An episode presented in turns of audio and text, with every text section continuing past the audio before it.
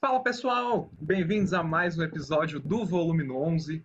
Eu sou seu host, João Vitor Vilela, e hoje estamos com dois convidados representantes de uma banda incrível da cena daqui de Brasília. Recebi algumas indicações para chamar essa galera e estou tendo a honra de receber Renan Botelho e Igor Thomas aqui para falar um pouco sobre a Blazing Dog. Pessoal, para quem não conhece aí, se apresentem, apresentem a banda, bora trocar uma ideia aí sobre metal. Olá, boa noite. Uh, eu sou o Igor Thomas, eu sou o vocalista da Blazing Dog. É, o último a entrar, sou o membro mais recente aí da banda, que uma banda que já está na estrada há muito tempo, né? 15 anos já, Renan? Já passou, né, disso aí? Já está com quanto tempo, Renan? Cara, é 16 agora, né, velho? 16 anos, então tem, tem uma banda muito antiga. Eu tive, tive o prazer aí de entrar já nesse projeto que já vem sendo encaminhado há muito tempo, né? Uh, uma banda bem conhecida já na cidade, então fiquei bem feliz quando o Renan me convidou. Então, assim, da história da banda, quem vai saber contar melhor vai ser o Renan, porque como eu falei, acabei de falar, eu sou realmente o membro mais recente e está sendo uma jornada bem legal uh, fazer música com essa galera. Fala galera, eu sou o Renan Guimarães, uh, eu sou o único remanescente da formação original do, da Blazing Dog.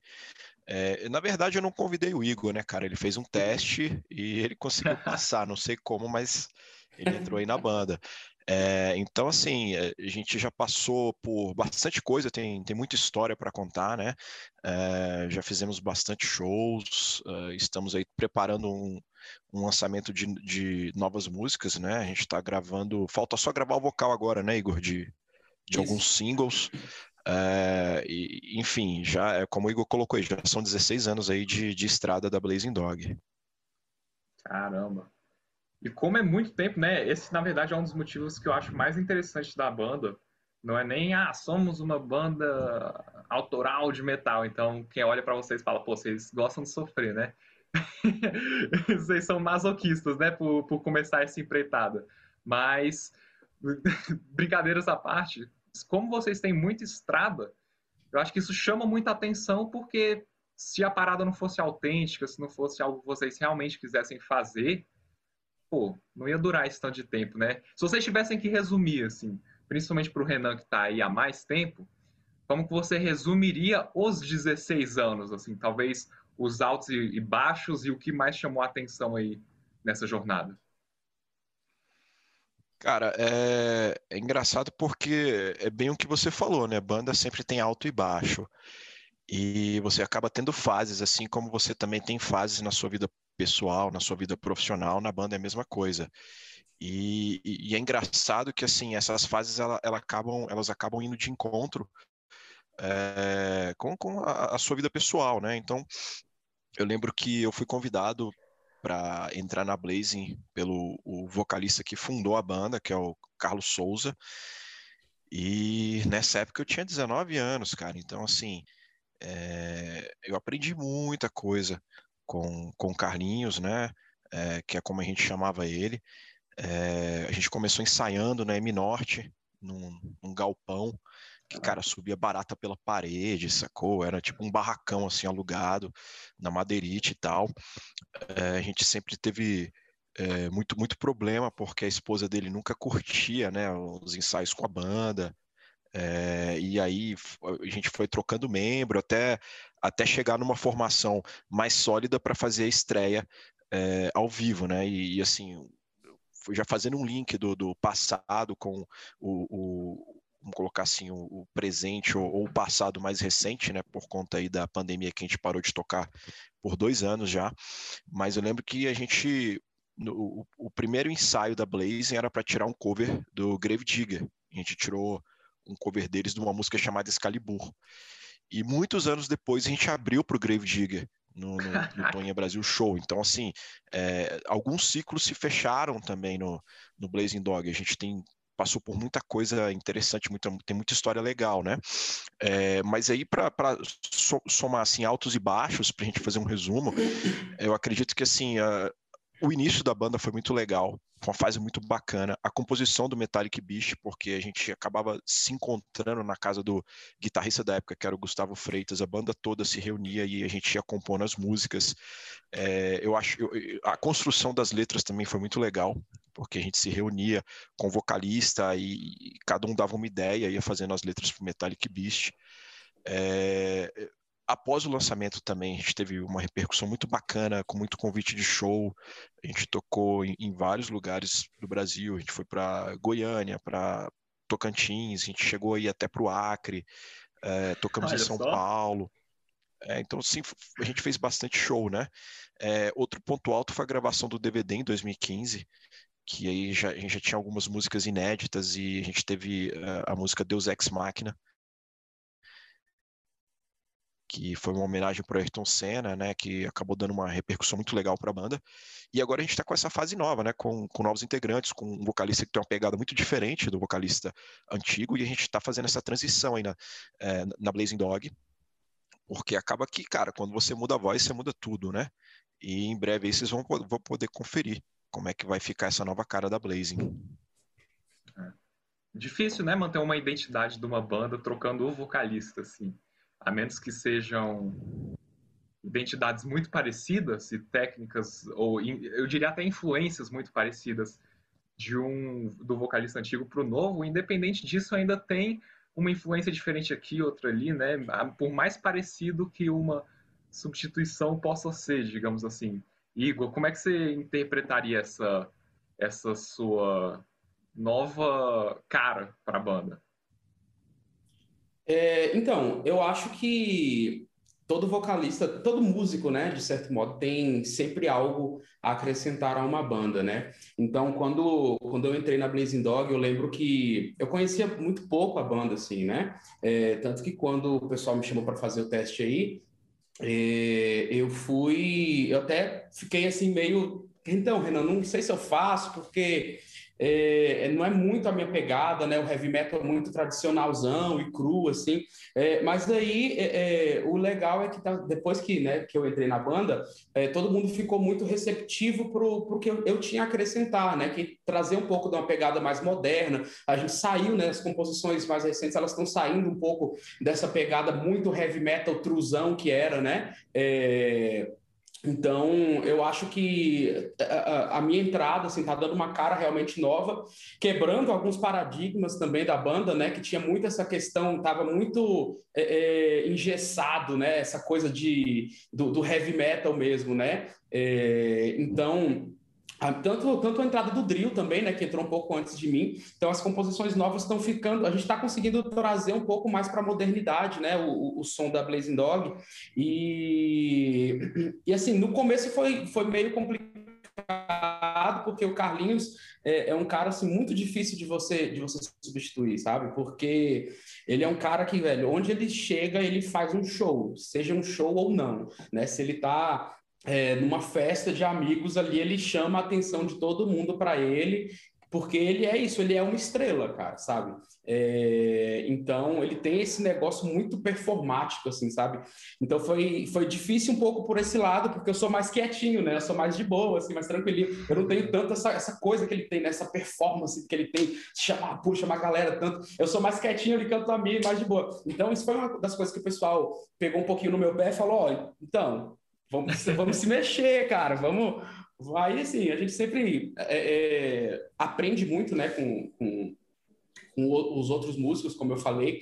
Então, o, o que eu trouxe para Blazing Dog, eu acho que, que, foi legal. E o que a Blazing Dog, blá, blá, e o que a Blazing Dog também trouxe para mim, né, me mostrou, está sendo muito legal, assim. Então, está sendo, eu acho que uma construção e uma reconstrução também da, da Blazing Dog bem interessante com essa troca de vocalistas. Oh, legal. Aí puxando um gancho aí é, sobre o que o Igor falou, a gente tem todo um cuidado, né, com, com a, a, o show da, da banda ao vivo, porque a gente acredita que a gente tem que passar o recado com a música, com a postura de palco e com o visual da banda, né? É, então, assim, a gente conversou sobre muita referência, sobre é, muita questão de, de, postura, né, ao vivo, e a cada show que a gente foi fazendo, o, o Igor foi evoluindo cada vez mais. E aí culminou com show, o nosso derradeiro show né, antes da pandemia, que foi a abertura para o Xamã. É, e, cara, na minha opinião, foi o melhor show do Blazing Dog até então. Eu, eu assim, eu, o melhor show que a gente tinha feito, cara, né, para mim, foi um show que a gente fez no Conic, bem no início da banda, que foi assim, uma coisa muito louca, que a galera começou a, a aparecer assim, nas janelas dos prédios do Conic para ver a banda, sabe? Foi uma energia assim. É, foi, foi uma sensação assim muito é, é diferente, sabe, cara? Você, meio que você entra naquela zona assim que você fala, velho, só tá fluindo a coisa, sabe? É, você só tá deixando a música fluir, o metal fluir, fazendo um show foda. E para mim aquele tinha sido o melhor show, cara. Isso foi antes da gente lançar o primeiro disco, pra você ter uma ideia. Nossa. Mas depois desse show do, do da abertura do Xamã, cara, ele conseguiu superar é, esse show que a gente fez no Conix, sabe? E, e, grande parte graças ao Igor, porque ele, ele, ele foi evoluindo como, como performer no palco. A banda também foi evoluindo. Todo mundo, né, cara, vai, vai a, acaba que vai se moldando e, e, ficando melhor ao vivo. Só que é meio que é, prática, né? Então, assim, uhum. quando a gente voltar a tocar, vai demorar uns, acho que acredito que uns dois, três shows para voltar a pegada que a gente estava. É. Essa parte do cara performático, né? A gente tem os, os, grandes ícones de performance, geralmente são os vocalistas, os frontmans, aí todo mundo lembra, ah, o Fred Mercury, Steven Tyler e tudo mais. Cara, traz uma outra vibe pra banda, assim, porque quando o cara é, tem aquele alto astral, que nem o Igor falou, pô, o tempo todo não é que ele chega no show e fala, agora eu vou ser o cara extrovertido que vai fazer com que todo mundo fique para cima e, e, se anime pro show. Isso, claro que é o lugar mais necessário, mas quando o cara é isso, também fora do show, tipo, sempre, né? Aí, nossa, aí é, é outros 500, porque tem essa genuína. Genu, ah, é genuíno, vamos deixar assim. Esse, esse alto astral da pessoa. Eu tava, inclusive, dando uma ouvida numa banda, cara, das antigas. É, chama The Sensational Alex Harvey Band. Uma banda sensacional, porque na real eu fui ouvir os caras só pra ir atrás das influências do meu guitarrista favorito, que é o Guthrie Govan, e tá, tá lá no topo brilhando, o cara mais sensacional do mundo mas sem tanta puxação de saco, é, ele falou que uma das influências dele foi o guitarrista dessa banda. E o cara era bizarro, assim, toca pra caramba. E aí, quando eu fui ouvir, eu fiquei tipo, meu, tudo bem que a banda é muito boa e o guitarrista é muito bom, mas eu fiquei vidrado no vocalista, no frontman, que o nome da banda é, é a banda leva o nome dele, né? The Sensational Alex Harvey Band, então Alex Harvey, que a presença de palco dele é bizarra, cara. Parece que ele tá fazendo um teatro assim maquiavélico com todos os efeitos especiais e que ele ao mesmo tempo que quer te matar, ele quer te chamar pra, pra pô, sei lá, uma sensação meio estranha de, de explicar, mas só para citar assim a importância de além de você ser um bom músico, você ter uma performance digna de um bom show, né? Muitas vezes o pessoal esquece disso. Cara, é, puxando o, o, gancho aí do que você está falando, é, você tem alguns músicos que você bate o olho no cara e você já sente assim uma, uma presença diferenciada mesmo, né? Eu já tive oportunidade de ver alguns ao vivo que assim é, realmente os caras tinham vamos colocar assim um fator X, um, um diferencial, né? É, e, assim desses que eu, que eu vi ao vivo, que mais me marcou foi o Dio, porque cara, o cara é baixinho, feio pra caramba, é, careca e, velho, você não consegue tirar o olho do cara, sabe? Ele, ele tinha um carisma, assim, impressionante. É, mas, poxa, tem, tem pessoas que já têm esse fator X, tem pessoas que vão construindo ao longo da carreira né, musical deles isso, e tem pessoas que assim são apenas músicos e, e não tem essa presença forte ao vivo. É, cada caso é um caso e, e, cada um tem suas preferências também, né? É, mas quando você tem um pacote completo é muito legal, sabe? É, e, e, quando você também trabalha para chegar num, num patamar XYZ, é, em que você oferece isso para o público também é muito legal, porque eu, eu, eu sim, sempre fui de uma escola em que eu não estou no palco só para tocar, eu estou no palco para oferecer também uma, uma experiência para quem está vendo, né? É, por mais modesta que seja, ou que lá atrás, no início do, do Blazing Dog, a gente não tinha é, os, os, recursos para oferecer um, um, impacto visual tão forte, um impacto sonoro tão forte. Eu sempre tentei, junto com a banda, oferecer uma experiência para quem está vendo, né? Isso no visual, no som, é, na postura de palco, né? no, no pacote do show. E a gente foi trabalhando isso para chegar onde a gente chegou hoje, né? Que, é, como eu te falei, o melhor show da carreira da banda foi é, o último que a gente fez. E, pô, isso é muito legal, porque a gente tem aí 16 anos de estrada e eu acredito que agora a gente está num momento muito bacana musicalmente e, e, também ao vivo, né, quando a gente vai tocar. Uhum, uhum. O que, que, você acha que vocês tiveram que fazer para. Não, acho não. O que vocês tiveram que fazer para chegar nisso, assim, os, os detalhes, saca? Falar, pô, quando você for tocar, tenta não olhar tanto para o braço da guitarra, ou, ou, quais foram os pontos, digamos, que vocês tiveram que prestar atenção para não entrar no automático e tocar como se você estivesse sozinho no, no, quarto? Cara, eu acho que isso foi muito, muita análise de outros shows.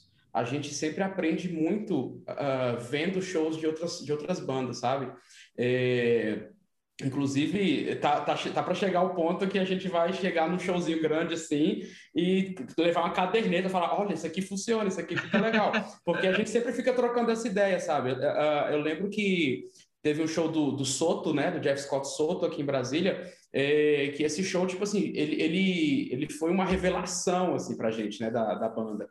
É, porque a gente percebeu alguns detalhes no show, né, que a gente foi reparando, conversando depois entre nós da banda, falou, cara, olha só, isso aqui foi tudo programado, né, isso aqui foi tudo, né, esse momento, aquilo que ele faz, isso aqui que ele desce e tal, não sei o. Então, assim, é, é, eu acho que rola muito isso com a gente, de analisar bastante os momentos dos shows, entendeu? E, logicamente, não copiar, né, mas, assim, é, é pegar como inspiração né, algumas coisas e criar nosso próprio momento ali. Então, isso levou a gente ter momentos hoje na Blazing Dog, é, é, por exemplo, quando a gente toca a música que o Renan falou aí, da, do Ayrton Senna, né? É, eu pego uma bandeira do Brasil e me enrolo nela, né? Do, durante, durante essa música e tal. Então são essas, essas pequenas coisinhas que a gente foi montando, né? É, é, justo por conta dessa experiência de ficar assistindo os outros shows e a, analisando, pô, isso aqui funciona, isso aqui fica legal, isso aqui todo mundo combinou de fazer, sacou? Então eu acho que é realmente uma questão de muita análise de outros shows mesmo, sabe? É, assim, tem, tem um, acho que duas coisas bem, bem legais aí para a gente puxar a respeito do que o Hugo comentou. Primeiro é uma, uma referência que a gente tem, é, que gente, na verdade acho que é mais particular minha e do, do Júlio Hazek, que é o guitarra da Blazing.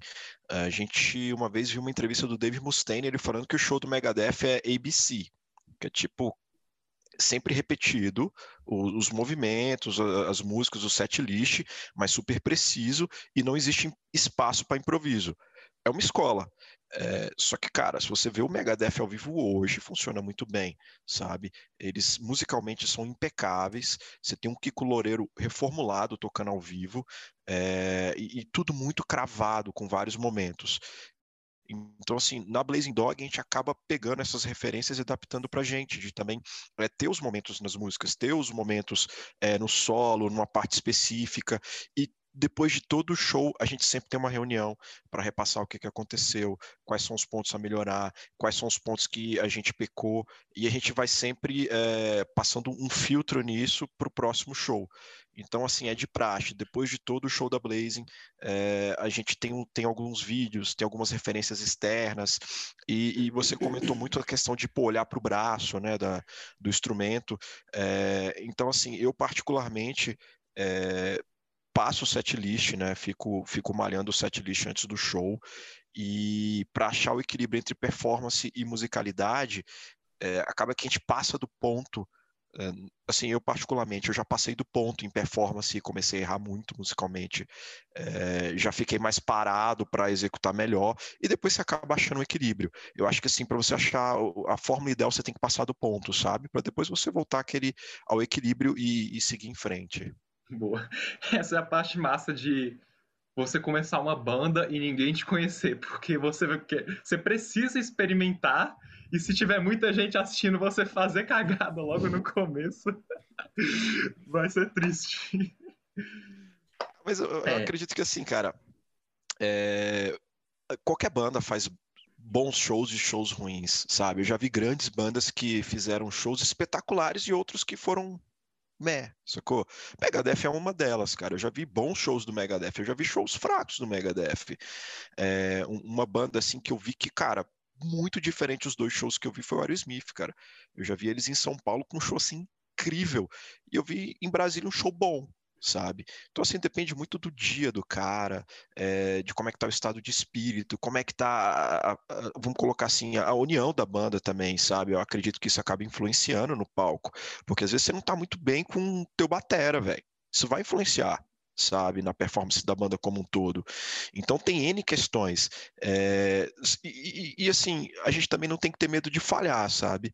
É, eu acredito que quando você sobe no palco e você tá dando a sua cara a tapa, cara, experimenta, ainda mais quando tá no início, sabe? Experimenta, ver o que que funciona, o que que não funciona, é, porque se você ficar com medo, meu, de, de, falhar, acredito que você não vai conseguir chegar no, no, no potencial que você tem, sabe? Então é, é, é testando, é erro e tentativa. Uhum. E algo massa assim que você falou de quase fazer quase com um roteiro, né? Que nem o, o Mustaine manda a galera fazer lá no Megadeth, tipo, é, tal, todas as músicas têm que ser de tal jeito, ABC, tudo pré-programado. Eu acho que tem seus pontos positivos, que são os mais óbvios, né? Pô, aí todo mundo fica encaixadinho. Pô, aí o show vai ser, em teoria, o mesmo para todo mundo, independente do lugar, independente do, do dia, porque tá tudo programado. E, em teoria, se você viu uma turnê do Distopia lá no Japão, em teoria, o show é o mesmo de quando eles vieram para Brasília, coisas do tipo. Mas tem uma mágica, cara, que, que eu sei que às vezes pode ser estranho, assim, quando você chega para um, um cara do, do rock, que está acostumado a tocar as mesmas coisas, as mesmas músicas dos mesmos jeitos, mas tem uma coisa do jazz, assim, que eu acho que é uma energia diferente, eu não sei como mesclar os dois, pretendo um dia, trabalhando muito duro para isso, mas que é justamente a parte de você sentir a naturalidade fluindo de quando um cara está improvisando. Pô, quando um cara do jazz está improvisando assim, e que é a coisa mais comum do mundo, porque, sei lá, é isso que faz o jazz praticamente, parece que tem uma química que a galera do metal não tem. E às vezes eu sinto essa coisa, é, tipo, muito travada, saca? Não sei se vocês já sentiram isso em algum show, de uma música tá dando muito certo, mas por ela ter começo, meio e fim muito bem definidos, por mais que a galera esteja curtindo e querendo que você estenda ela, nossa, por um tempão, não é assim que funciona, né? É, no rock especificamente. Aí, como é que vocês têm alguma coisa para falar a respeito assim de, de ter alguns momentos mais soltos no, no show? Por mais que eu concordo plenamente, tá? Que ter os momentos definidos de, pô, quando chegar essa parte aqui da música do Iron Maiden, sobe os três guitarristas e, as, e, o, e o, baixista para fazer um, um movimento específico e todo mundo se alinhar. Cara, eu, eu, acredito que assim, é, improviso dentro de, de, grandes shows hoje em dia realmente é, é, raro de você ver, né? Porque você tem que ter uma musicalidade é, que dê suporte a isso, né? Uhum. É, você tem às vezes um, você, você, tem n questões profissionais também, né? É, porque você imagina uma banda uh, que já tem aí, sei lá, 30 anos de carreira, a galera tá indo para escutar umas músicas específicas que se eles improvisarem, eles não vão conseguir tocar. Então tem N questões aí, né? É, eu acredito Fãs assim, de Angra dentro... bravos com Kiko Loureiro tocando solos né, ao vivo, assim. É, ex exatamente, esse é o ponto. E aí o que que acontece? É, eu acredito que essa questão de improvisação dentro, dentro do rock é, rolava muito nos anos 70, né, cara? Com as bandas de, de progressivo, é, com Pink Floyd, com Yes, é, Gentle Giant, essas bandas tinham isso, né? O King Crimson também, é, enfim. E aí a, a, música foi ficando mais direta no final dos anos 70, com a chegada do punk e o ressurgimento do metal. E, e isso foi mudando. Então, assim, se você pegar até entrevistas do, do Judas Priest, eles tinham muita improvisação de solo de batera, de solo de guitarra, etc. Isso foi mudando né, com, com o passar do tempo, porque o público foi deixando de responder a isso, né? É, e a música foi ficando mais direta. Mas você tem Dream Theater e, e toda essa leva de prog metal que ainda existe espaço para esse tipo de, de linguagem musical. Eu acredito que isso tem muito a ver com o público e com, com é, quem está indo ver o show, sabe? Porque, por exemplo, é, como você citou, você como fã de jazz e, e, e, assim, até em busca dessa mescla do jazz com o, o rock, o metal e, e essa mistura de linguagem que também é muito legal, você curte isso. Então, assim, e você é, sabe que tem um nicho musical é, para isso também, sabe? Então, assim, é, é, difícil de você chegar num uma banda que eu citei no Aerosmith e você vê uma improvisação, porque a galera quer escutar os hits dos caras, entendeu? Você não vai ver isso no show do Iron Maiden porque vai faltar espaço para levar uh, pela, sei lá, milésima vez Hallowed Be Thy Name. É, mas é questão de público. E eu acredito que tem público para tudo, sabe, cara? É, e, e, você tem bandas que misturam a, a, linguagem do jazz com metal e fica, fica muito legal né? Então, uhum. de, depende de quem está indo escutar, né? Uhum. Eu estava curioso para saber da parte de vocês, se teve algum momento da banda que, que vocês intencionalmente quiseram deixar o negócio mais solto, sabe? Algumas coisas mais para interpretação, ou mais solto mesmo, né? acho que é o jeito você... Entendi. É, cara, musicalmente o que, que acontece? É, só sobrou eu da formação original do Blazing Dog. Então você imagina que os outros membros, ele, o Igor tem que pegar uma linha vocal que ele vai ter que deixar da forma que é mais confortável para ele cantar. O, o Drill, que é o guitarrista, ele vai pegar os solos originais, mas ele vai colocar uma pitada da personalidade dele aqui ou acolá. É, o, o, baterista também faz adaptações, claro que sem descaracterizar a música, né? Porque é, acaba que a gente tem é, material gravado oficial e a gente tem que ser é, fiel àquilo ali. Só que assim, ao vivo cabem é, adaptações, claro, é, tanto de acordo com, com enfim, a tessitura vocal do, do Igor, ou o jeito que o Drill toca a guitarra, ou o jeito que o Júlio Hazek tem a pegada da mão direita. Então você acaba tendo a, a, essas adaptações, mas a gente não tem essa, vamos colocar assim, essa linguagem livre é, que você citou do jazz, né? Que tem espaço uhum. para improviso e, e, modificações muito grandes. Uhum. É, é, a fórmula, né, cara? A gente é. não está aqui para reinventar a roda. Uhum. O... É, o que eu tenho para falar sobre isso também um pouquinho é que, assim, é... quando, como o Renan falou, quando você vai num show de jazz, é meio que isso, isso já é meio que esperado, né? É cultural, Esse tipo de improviso, assim. É. É, a, agora, por exemplo, quando a gente pega dentro do nosso contexto, que é um contexto de banda independente, de banda que muitas vezes fecha um show, que tem assim, é, sei lá, ó, vocês têm meia hora para tocar, a banda principal que vocês vão para vocês abrir tem 10 minutos entre as bandas, você tem que estar tá com tudo desmontado. Tipo assim, isso é impossível, né, num, num contexto uhum. assim de, de, banda pequena, cara, né, de banda independente, porque muitas vezes, igual eu falei, você tem assim, ó, vocês têm 20 minutos, seletiva do porão, vocês têm 15 minutos, sendo 12, não sei o quê, tá ligado? Aí, tipo, como é que você vai fazer um improviso? Não tem como, velho. Uhum. No, no, contexto que a gente, no que a gente ah, vive. Tem, né, se você for uma banda de jazz, você tem que fazer o improviso. Você tem que 15 minutos. É, né? só se for. Mas assim, né, pro metal, que é a nossa praia, igual eu falei muitas vezes, quando a gente fecha show, é certo, ó, vocês têm meia hora de show. Sacou? Então, assim, são meia, é meia hora que a gente tem que, sei lá, até, ah, é, músicas para mostrar. Vou até, é até comentar uma história aqui interessante. A gente foi, foi tocar em Goiânia, num festival, que a gente era uma banda antes do Ibria, né? Que na época ainda existia. E aí, cara, a gente, pô, encheu três carros de equipamento, levando os caixonas de guitarra, amplificador. Fomos para Goiânia, aí, pô, coloca o visual do show, se prepara, fica lá na concentração, levamos técnico de som, aí o cara sobe lá, mexe no nosso som, a gente começa a tocar, cara. Isso acho que já era tipo umas 11 e meia para meia-noite e tal. E eu não esqueço que antes de subir no palco, velho, entraram na minha casa, sacou?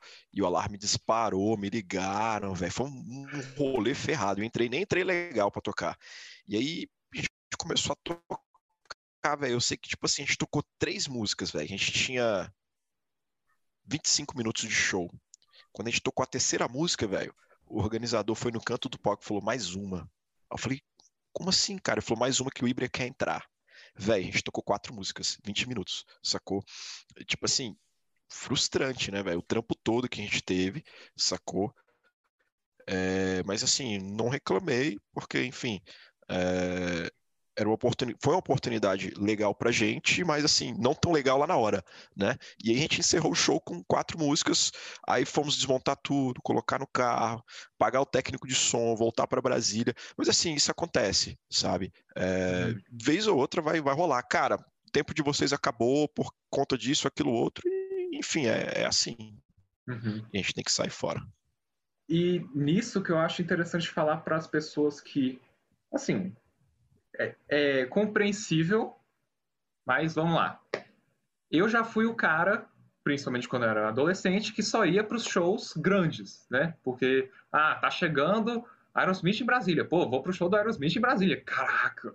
Né? Tá chegando, sei lá, Pearl Jam e a, e a galera que chegou aqui. Beleza. São shows legais? São, mas são outra atmosfera que, que nem esse, esse que você tá falando. Ah, você tá num festival. Muitas vezes você não tem a oportunidade de curtir tanto a banda quanto você teria se fosse um show menor de uma banda num lugar menor que às vezes nem vai tantas pessoas, mas pô, a energia da banda tá lá em cima, os caras estão na sua frente assim com uma liberdade de, de sei lá, cara, é, é outra energia que antes de eu entender isso, antes de eu ser convidado por alguns amigos e acabar aceitando o convite de ver shows menores, de bandas menores, eu não entendia, tipo assim, a, a, aquela lógica de, de adolescente. Pô, mas se a banda é menos famosa e eu não conheço tanto as músicas deles e tudo mais, o show, logicamente o show não era não, é, não vai ser tão bom. Só que, cara, lembrando hoje em dia os melhores shows que eu já fui na minha vida, os melhores foram de bandas pequenas que a energia era outra enquanto eles estavam no palco, saca? Alguma coisa na minha cabeça quando vê uma banda grande tocando e passando aqueles tocando aqueles hits que eles tocam há tanto tempo, fica pensando tipo, pô, o cara é tipo a bilésima vez que o cara tá tocando essa música e por mais que ele esteja lá chamando a galera para cantar junto, eu sei que ele não, meio que não tá curtindo, assim, sei lá, deu uma aura diferente. Aí me lembrou isso que você falou do, do festival, porque acho que cada situação é uma situação específica de atmosfera de show, né? É, quem tiver começando a experienciar esse mundo de, de assistir show e, sei lá, cara, ver, ver novas bandas tocando, esse tipo de coisa, acho que você pode se surpreender do tanto de coisa boa que tem aí, né? Assim, mesmo que não seja por bandas grandes, festivais grandes e, e coisas do tipo. Cara, é, é assim, são experiências e experiências, né? Eu já vi banda que eu gosto muito com um público muito reduzido, sabe? Coisa assim de, sei lá, às vezes 300 pessoas, 200 pessoas. O Igor até vai lembrar do, do show do Symphony X que teve em Brasília, né, Igor? Que foi pouca gente. Assim. Lá na UNB, né? É, uma banda maravilhosa. Eu vi um show do Saxon com 300 pagantes aqui em Brasília. É uma banda que eu gosto pra caramba, sabe? É, assim, eu já, eu já vi grandes shows de bandas que assim não são gigantes, não são grandes, obviamente, porque senão eles estavam lotando estádios, mas são coisas que é, moram no meu coração musical, sabe? Então, assim, coisas que eu curto demais. É, eu já vi também bandas undergrounds fazendo shows maravilhosos, é, bandas que às vezes lançaram, sei lá, um, um disco, sabe? Foi um show fodido que no final você ia trocar ideia com, com os integrantes da banda. É, assim, coisa bem underground mesmo. É, aqui em Brasília eu já vi muita coisa legal, né? Bandas locais. É, assim, tem uma banda que eu sou muito fã, que é a Miastenia, e, pô, já vi grandes shows do Miastenia aqui. Uh, enfim, tem, a gente tem boas bandas né, em Brasília e, e, é uma atmosfera diferente, né? O, o show pequeno. É, às vezes você não tem uma estrutura, você não tem uma qualidade de som, mas você tem uma, uma banda que está ralando ali no palco e entregando a alma, né, para o público. Isso é muito legal. Uh, assim, eu já vi muito show bacana em Brasília de banda underground. Eu já vi, como eu te citei, algumas bandas que vieram tocar em Brasília. O público era, era pequeno, assim, 100, 150 pessoas, 200 pessoas. Eu lembro que assim um dos primeiros shows que eu vi quando moleque foi o Ratos de Porão uh, no, no, Teatro Garagem para 250 pessoas e foi o melhor show do Ratos que eu vi até hoje, sacou? É, então assim tem tem, tem muito show legal, cara. São experiências diferentes, né? Quando você vai, sei lá, num Mané Garrincha, ver um Guns N' Roses, por exemplo. Né? É, é, é diferente de você ver uma banda local é, que às vezes te surpreende aqui em Brasília com 50 pagantes. São, são experiências, né, cara? E eu acho que são muito válidas, muito legais. Também acho, cara, também. Porque especificamente os shows das bandas pequenas que eu fui, eu vejo, eu fico até triste em relação a isso, saca? Que eu, por exemplo, você vê uma pessoa que quer fortalecer a cena, mas às vezes fala para ajudar as bandas menores, as bandas underground, como se fosse coitado, saca? Tipo, pô, vamos ter pena deles? Vamos ao show da banda pequena tal, porque eles são bons e tudo mais. E é triste ver que muitas das divulgações dessas pessoas, às vezes, são ao redor desses temas vamos fortalecer a banda, que, que, é legal, né? Pô, vamos fortalecer tal banda é, que ajuda a cena, beleza. Todo mundo fica falando desse negócio de cena aí o tempo todo, até enche o saco. Mas agora, quando você. O melhor jeito de você ajudar uma banda pequena é você chegar e falar, tipo, caraca, a música deles é incrível, o show deles é incrível, se realmente foi, se realmente é. E pronto, você não precisa ficar falando assim, ah, tal banda pequena vai fazer um show, vamos ajudar a cena. Porque tem vez, e não é raro, inclusive, acontece várias vezes, que, para mim, objetivamente, o show de uma banda pequena é melhor de uma banda super consolidada. Por N fatores.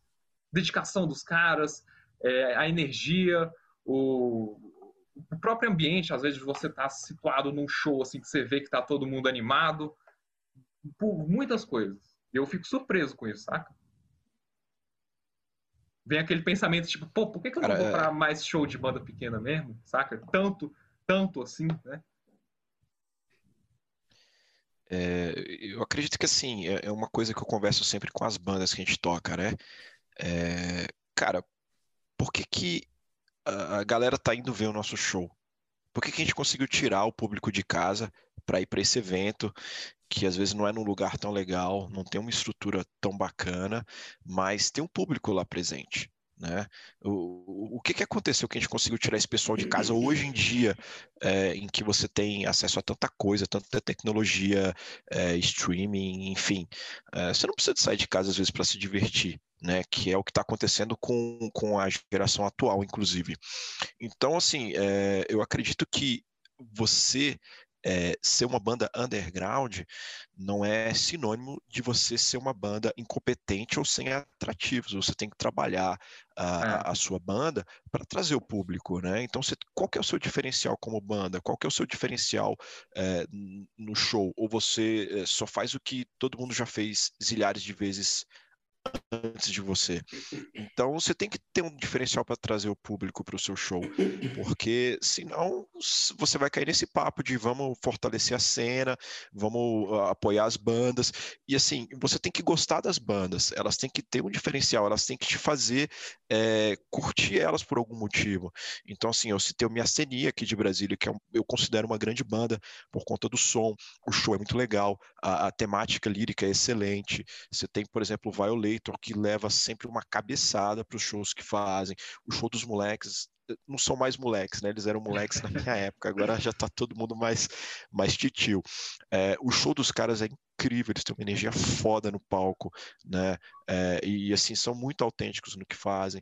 E você tem N bandas, assim, você tem hoje o Night Wolf aqui de Brasília, que é uma grande banda de heavy metal, tem um show muito legal, né? É, enfim, você tem tanta coisa bacana aqui, cara. Você tem o, o, o Cáligo, você tem o Death Slam, é, enfim, você tem muita banda legal e cada, um, acaba, cada uma dessas bandas acaba tendo um diferencial que faz com que o público saia de casa para ver eles, né?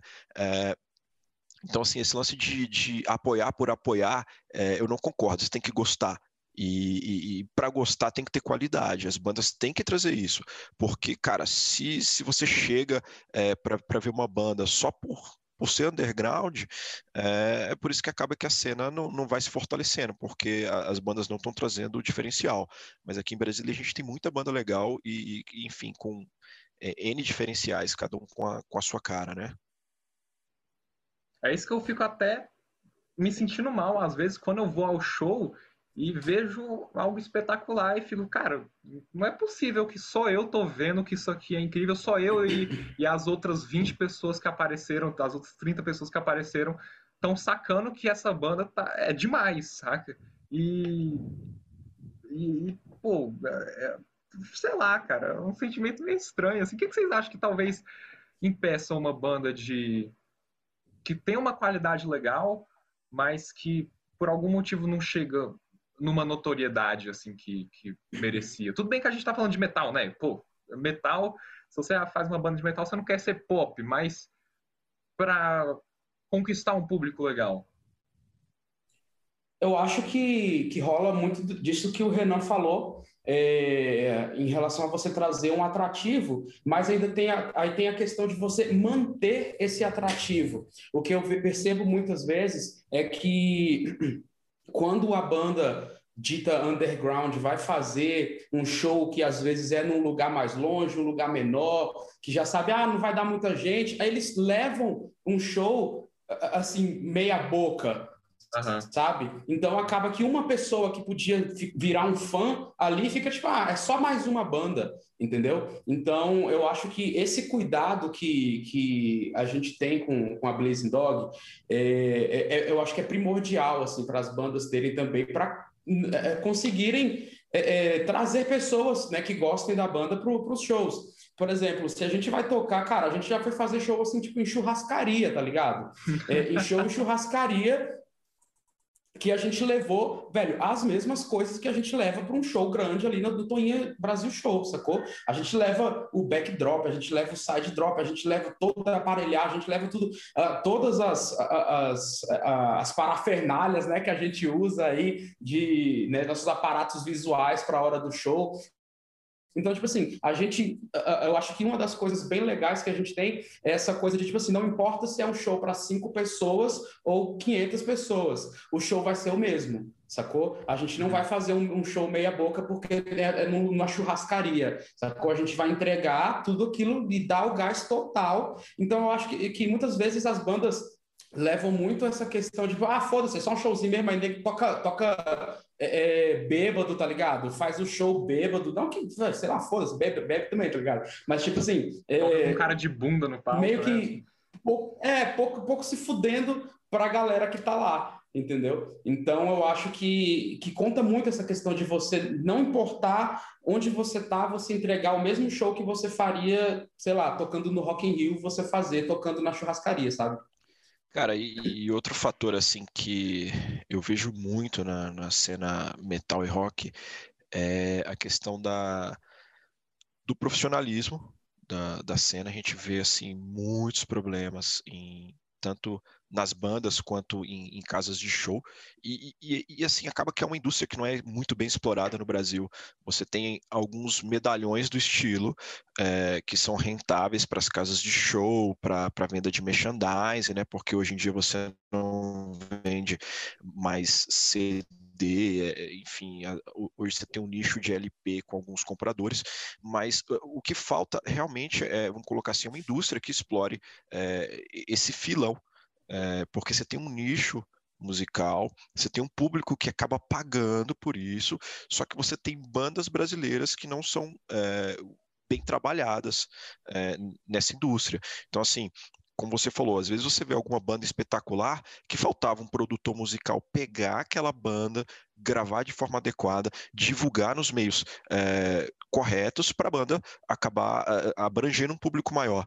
É, eu, eu não vejo problema em a banda ser conhecida ou, como você colocou, ser pop, porque assim, muitas das bandas que a gente conhece, o intuito delas é levar a música delas para o maior público possível que eles podem. Então, assim, você, eu já vi entrevistas, assim, N entrevistas de banda que, tentar, que, que assim, tentaram musicalmente ser mais abrangentes. Às vezes dá certo, às vezes não dá. É, mas isso é uma escolha da banda. Mas eu, eu acredito que, assim, no Brasil falta muito é, desse profissionalismo e, e dessa produção de vários diamantes brutos que a gente tem. Você já deve ter visto alguns ao, ao vivo. É, então, assim, a gente não tem uma indústria formada para isso, a gente não tem uma exploração dessa, é, dessa cena musical, que, que, como eu falei, tem um nicho legal é, e, e poderia ser melhor trabalhada mas eu acredito que é, é algo cultural no país mesmo, sabe? Então, por isso que às vezes muitos músicos vão para fora e, e, acabam se firmando lá fora porque o mercado é diferente, o mercado é mais profissional e, e, você acaba tendo uma indústria que, que consegue girar aquelas bandas e fazer com que a, a coisa se movimente mais. É, cara, concordo. Essa falta de profissionalismo, inclusive, é o que impede os vários fãs de rock. Em Bra... Vamos usar Brasília como exemplo. Pô, a gente tem 2 milhões e meio, sei lá quantos, deve ter quase 3 milhões de, de pessoas aqui na cidade já. Quantas pessoas curtem rock, metal, assim, ao ponto de se acharem algo que elas gostariam de ouvir, sairiam de casa para ver um show? Cara, desses 3 milhões aí, digamos, eu imagino que pelo menos umas, umas 100 mil, vamos lá, umas 100 mil pessoas que se ficassem sabendo de um bom show, de uma boa banda, tanto é que quando chega uma banda top, consegue lotar uma Mané Garrincha. Então, agora digamos que, por exemplo, são 100 mil pessoas que gostam do estilo numa cidade só e com várias bandas que trazem uma qualidade boa, tipo, qual o que está impedindo essa ponte de ser formada e ter uma cena forte, assim, de uma banda consolidada, autoral, que, que se quisesse, digamos assim, claro que não precisa porque, pô, vamos explorar todos os meios possíveis, mas que se quisesse poderia ficar só em Brasília fazendo um show, dois shows por semana, né, no fim de semana, e beleza. Tá, é isso que a banda faz, a banda ser de Brasília, saca? Porque quando ela começa a dar certo, ela começa a ir para fora, porque ela, as oportunidades em São Paulo são melhores, nos Estados Unidos são melhores, então parece que a cena em Brasília não se consolida.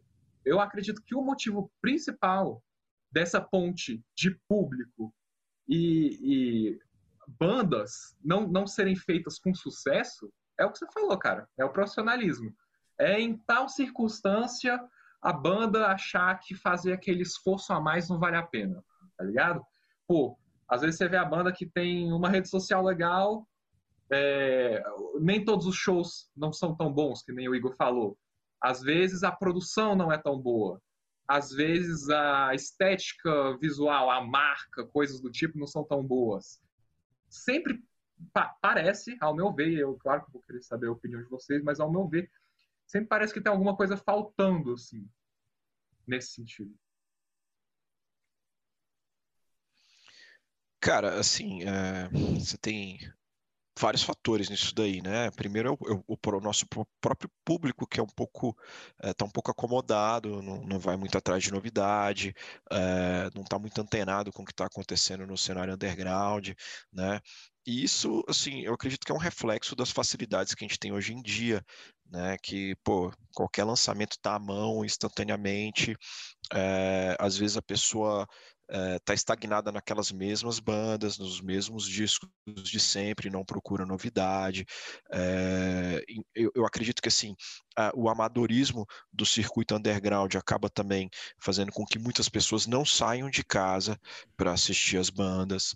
É, o diferencial de algumas bandas também acabam não, não, não é, tirando as pessoas de casa. são muitos fatores, né? Claro, Mas assim, é, eu, eu, acredito, eu acredito que é, é, é, um cenário muito complexo esse, porque o, o público hoje está tá bem acomodado. Então, assim, para sair alguma coisa nova de Brasília e que tem alguma relevância no meio, é, você tem que ter uma, uma, uma junção de N fatores que, assim, se todo mundo soubesse como fazer isso, a gente tinha uma pancada de banda é, já, já chegando lá, né? Só que tem um negócio muito interessante é, com as bandas nacionais, que é o seguinte: para você ser grande no Brasil, primeiro você tem que ser grande lá fora. Então, assim, via de regra, as bandas fazem turnê lá fora, começam a ter o, nome delas é, em vista na, na, no, nos sites ou, ou, mídia especializada, depois elas voltam para o Brasil com, com mais respeito, né? É, o último caso aí que a gente tem é do, da banda Nervosa, né? Que teve que fazer uma pancada de show lá fora para a galera aqui do Brasil começar a perceber as meninas, que agora inclusive estão se separaram então com duas bandas bem legais. É, eu acredito que assim uma das poucas bandas que fez o caminho inverso, que foi de rodar o, o Brasil algumas vezes depois ir lá, ir lá para fora foi o Violator. Né? Os garotos na época tocaram em, em vários locais aqui no Brasil, é, depois foram lá para fora e depois retornaram. É, mas assim, para você ser grande na, na cena aqui no país, você tem que ser primeiro grande lá, não vou colocar grande lá fora, mas pelo menos conhecido lá fora. Então você tem que respeito, dar alguns né, tiros cara? aí. Pra galera daqui. Tem, cara, tem. É, pra galera daqui ver valor, eles têm que perceber que a galera de fora tá dando valor para ficar, opa, isso, se a galera de fora tá dando exatamente, valor, exatamente. eu tenho a aprovação de que eu, brasileiro, algo que eu sempre tive acesso e poderia ter visto essa banda quando eu quisesse, porque eles são da minha terra, agora eu posso dar valor. Ah, se lascar. É, é, é, é, isso mesmo, cara. Eu lembro assim, um exemplo muito claro é, e que eu vivi na época foi a banda de death metal Crisium, que os caras, quando lançaram o terceiro disco e voltaram uh, de turnê lá fora, e todo mundo comentando lá fora, porque na época o, o death metal estava ficando cada vez mais cadenciado e cada vez mais lento, e os irmãos Kozleni chegaram lá cara tocando muito rápido, muito rápido. A galera nem acreditava na velocidade do baterista. Quando eles voltaram para o Brasil, para o Brasil depois do, do, terceiro disco, cara, aí a coisa estourou aqui. Mas eles tiveram que trabalhar muito, fazer muito show e fazer muita turnê lá fora. Aí, aí sim o, o Crisium virou. Mas é, o, o mercado metal funciona assim, infelizmente.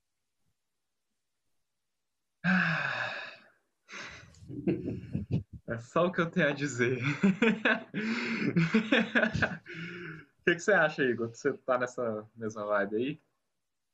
Cara, é... é. Bom, o Renan resumiu muito bem aí, né? Infelizmente, não tem muito o que achar, porque achar né, supõe-se que a gente tem, tipo, ah, uma opinião um pouco diferente, porque isso é só são fatos, não tem, sabe, o, o, o que a gente achar. A gente vê e é isso, funciona dessa forma, infelizmente. E logicamente que todas as bandas né, que estão inseridas aí no meio do metal, como nós, a gente queria mudar um pouco isso, mas, cara, é foda. A gente faz, é por isso que a gente faz de tudo, né? A gente tenta, a gente corre atrás. É, é, sempre melhorar, sempre igual o Renan falou mais cedo, a gente sempre faz reunião depois para ver, ó, isso aqui não ficou legal, vamos tentar de outra forma, vamos melhorar tal coisa, porque a gente busca é, é uma aprovação, né, da, da, da, lógico, nossa, primeiramente, porque a gente está fazendo o que a gente gosta, né, e depois de um público, né, também que, que possa é, é, achar, porra, que banda legal, que banda fera, mas é realmente muito difícil, né, é, infelizmente as coisas funcionam desse modo que o Renan colocou, e é muito difícil a gente mudar é, isso aí, né, infelizmente. É, e só, só assim para dar mais uma, colocar assim uma, uma pincelada aí no que o Igor uh, comentou, eu, eu lembro muito claramente que a Blazing Dog, até 2012, 2013, recebia muito convite de show. Era assim, convite para tocar quase todo final de semana, e a gente começou a receber convites para shows fora, né? E, e, aí a gente tem que entender também como é que funciona o, o mercado do, under, do underground de shows. Porque quando a gente recebia esses convites, era tipo assim, galera, vocês vão vir e é, às vezes a passagem a gente tinha que pagar, e lá a gente tinha estadia, alimentação e tudo mais. E a gente começou a falar, cara, vamos fazer o seguinte: é, é, é, tão difícil a gente, a gente tocar porque tem que levar o equipamento, a gente tem que se preparar, a gente vai ficar um final de semana é, longe, longe de casa, vamos começar a cobrar um cachê simbólico que na época era, sei lá, 500 reais. Cara, foi só começar a cobrar esse cachê de 500 reais, isso com um trabalho gravado, é, que, pô, a gente teve prensagem esgotada, não era muita coisa, mas em 2009 vender mil CDs é, era um número razoável para uma banda underground, né? É, mas foi só começar a pedir o cachê simbólico de 500 reais que todo o convite que a gente tinha, é, recebia, falava do, do, do cachê que era para ajuda de custo, né? os shows foram minguando. Então, assim, a gente até tentou é, se profissionalizar também, porque, poxa, se o cara tá trazendo a banda e, está faturando em cima da banda, porque que a gente não pode ter pelo menos uma ajuda de custo, né? De pô, ficar o final de semana é, fora de casa uh, e, e, receber uma ajuda por isso, né? Então os shows foram começando a minguar. E aí a gente entendeu que é, num primeiro momento, e, e, assim, eu acredito que isso até, até hoje funciona assim, você não cobra por show. Você tem que fazer um, um giro pelo Brasil todo de graça. E você tem que ter disponibilidade para isso. Num segundo giro, quando você for lançar um segundo trabalho, aí sim você já pode começar a conversar sobre ajuda de custo. Mas a Blazing tentou é, conversar sobre ajuda de custo nesse, nesse primeiro momento, e pô, a gente está falando de uma banda underground, é, assim, é, você, não, não, vai pegar tipo o Angra no primeiro trabalho que eles fizeram, eles, claro que os caras vão cobrar por show, né? É uma estrutura completamente diferente, com gravadora por trás. Então a gente está falando da banda underground, é, que, que não tinha investimento por trás, nem, nem ninguém injetando capital. É, você não pode cobrar, cara. Você não pode cobrar. Seu primeiro giro é, é de graça e você tem que se, se, sujeitar a isso. Você vai cobrar lá para o segundo, terceiro giro, depois já tem um nome formado na cena. Uhum. Isso é um daqueles, uma daquelas observações assim que quem tem o sonho de viver de música, ter uma banda autoral consolidada, tem que estar desde o começo informado dos prejuízos, né? Assim que pelo menos nos primeiros anos da banda você vai ter. Muitas vezes, cara, é... ou você é, vai ficar no zero a, a zero, tá ou você vai pagar. A gente, é. a gente tá nos primeiros 16, então, né, Renan? Exatamente, cara. E, e assim, uh, tem muito músico que fala que se eles tivessem um plano B, a banda não teria dado certo. Né? Muito músico fala isso. Tipo, cara, é, a chance da minha vida é essa. Agora, assim, o que a gente está escutando de músicos já consolidados é não coloquem todas as suas fichas na música, porque o negócio está muito diferente.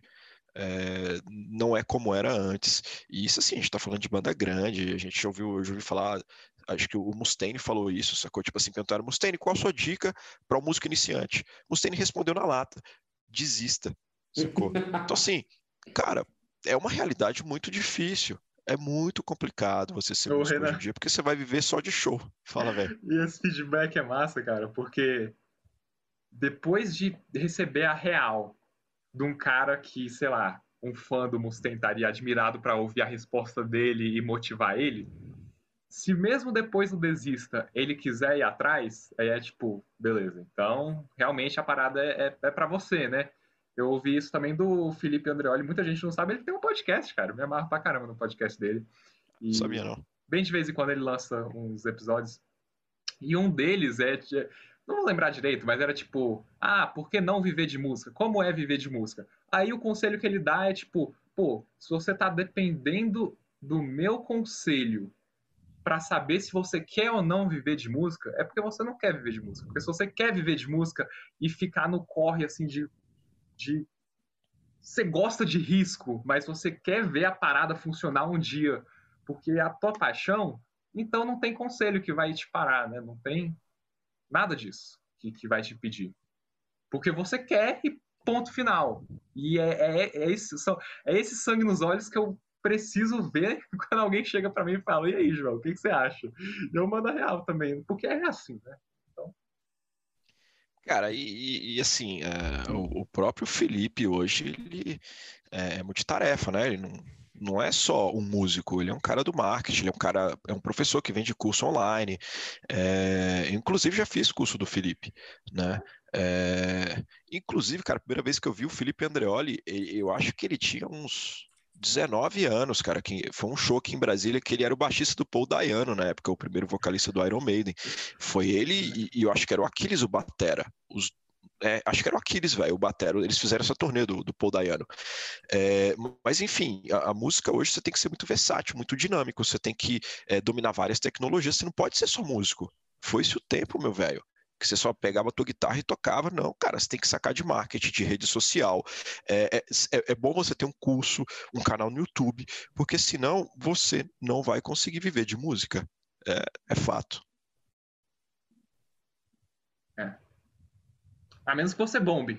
E eu não apostaria nisso, de forma alguma. É, no, no, no, no, nosso estilo é bem improvável, bem improvável de você bombar. Se é. fosse um outro estilo, se a gente estivesse conversando aqui sobre outras vertentes musicais, um trap, um funk, um, é, um sertanejo pop que rola hoje em dia, beleza.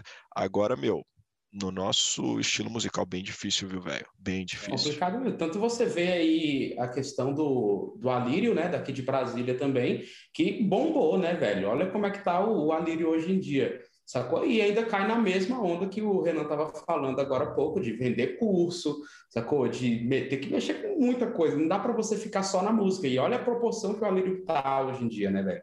Uhum.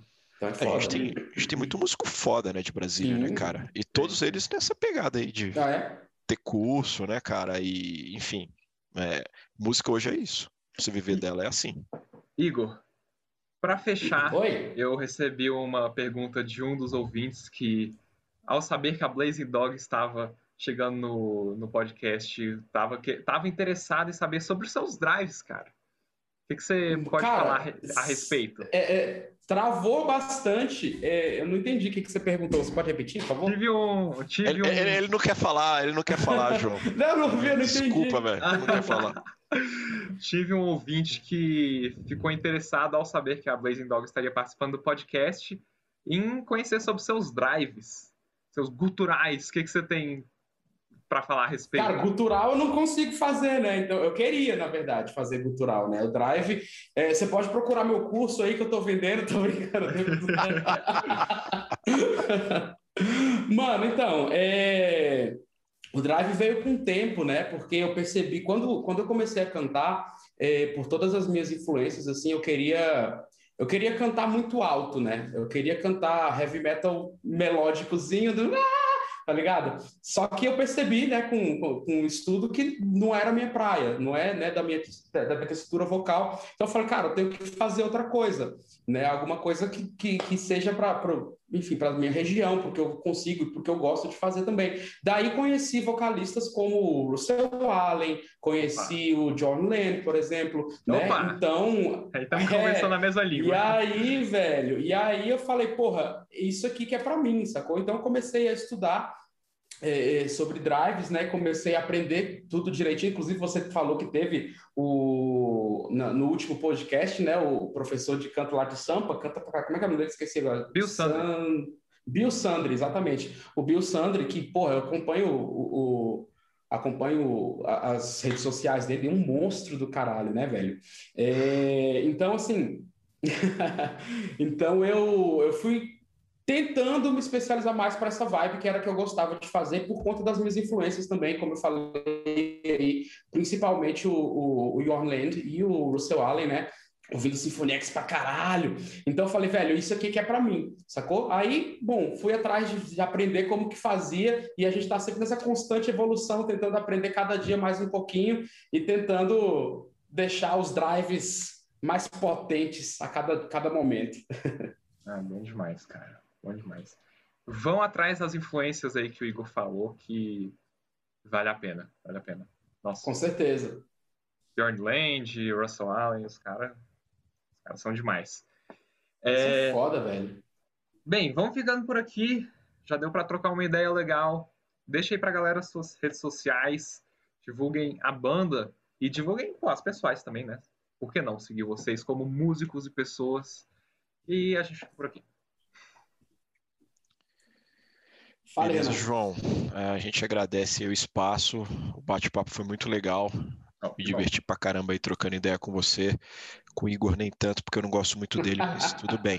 Uh, as redes do, da Blazing, uh, Blazing Dog Metal no Instagram, no Facebook Blazing Dog, no YouTube só procurar pela Blazing Dog também, que já tem um canal oficial lá. É, e essas são as redes sociais. A gente também tem um, um, um projeto uh, paralelo à Blazing Dog, eu, Igor e o guitarrista Drill, que se chama Anarchitects. É uma banda que tem uma pegada de modern rock. Uh, a gente está lançando um single aí em breve. Podem procurar aí também Anarchitects Oficial no Instagram e no YouTube. E são essas nossas redes. Igor, Passa a sua aí, se você tem algum mexão para fazer do seu curso. Os meus cursos Dri que eu tô vendendo, dri né? Drives poderosos. Da sua live, Drive, não? Porra, olha o nome, Drives poderosos. Como é que é, João? Da sua stream, não?